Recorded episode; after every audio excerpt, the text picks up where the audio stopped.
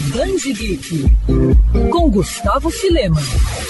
A turminha mais querida dos fãs de quadrinhos cresceu e envelheceu. Desde 2008, versões adolescentes de Mônica, Cebolinha, Cascão, Magali de toda a galera do bairro do Limoeiro começaram a estrelar o gibi da Turma da Mônica Jovem. Publicado no formato que lembra os mangás japoneses, o gibi fez muito sucesso e colocou os personagens em situações inusitadas, envolvendo invasões alienígenas e também tendo que enfrentar problemas pessoais, como procurar empregos e lidar com relacionamentos. Até mesmo um casal muito chipado pelos fãs resolveu trocar alianças, mas eu não vou dar spoilers aqui não. Enfim, agora a Turma da Mônica Jovem entra em nova fase, que já pode ser encontrada nas bancas de todo o país. Cada edição desta terceira fase conta com três histórias, uma que é concluída em um arco de seis edições e outras duas one-shots. Além de novos visuais dos personagens, o novo volume conta com uma estreia muito esperada pelos fãs da revista. A personagem Milena, enfim, chega ao mundo jovem da turminha. Ah, e vale lembrar que uma outra série de mangás, lançada pela Maurício de Souza Produções e pela Panini, também retrata